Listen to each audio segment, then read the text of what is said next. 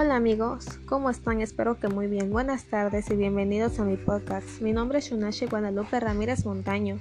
Soy de la especialidad de Ingeniería Industrial del primero R. El tema del que les hablaré es de algo que está pasando actualmente y que a todos nos está afectando de diferente manera.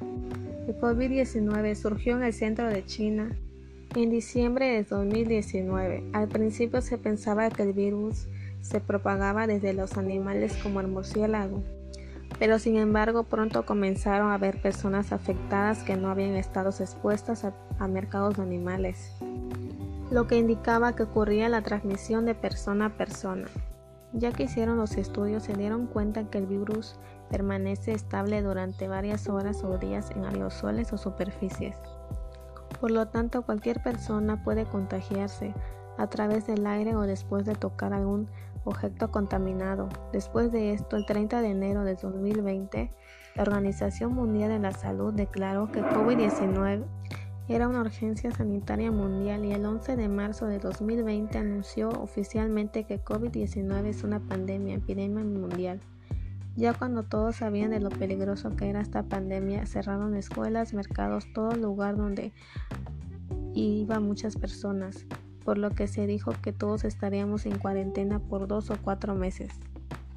Todo el mundo estaba encerrado en casa con su familia, pero esto afectó mucho más para toda aquella persona que trabaja y vive al día. Todas esas personas no sabían cómo iban a pasar esos dos o cuatro meses sin trabajo. El COVID-19 se llevaba varias vidas día a día. Todo mundo tenía miedo de contagiarse. Los meses iban pasando y ya eran los cuatro meses de cuarentena. Todos estaban ansiosos de salir de casa a trabajar. Pero como en esos cuatro meses de cuarentena no todos se cuidaron y quedaron en casa, la cantidad de contagiados eran más y por esa razón comunicaron que se iba a extender otros dos meses y así fue pasando los meses hasta que pues decidieron a, a reabrir los mercados locales, etc.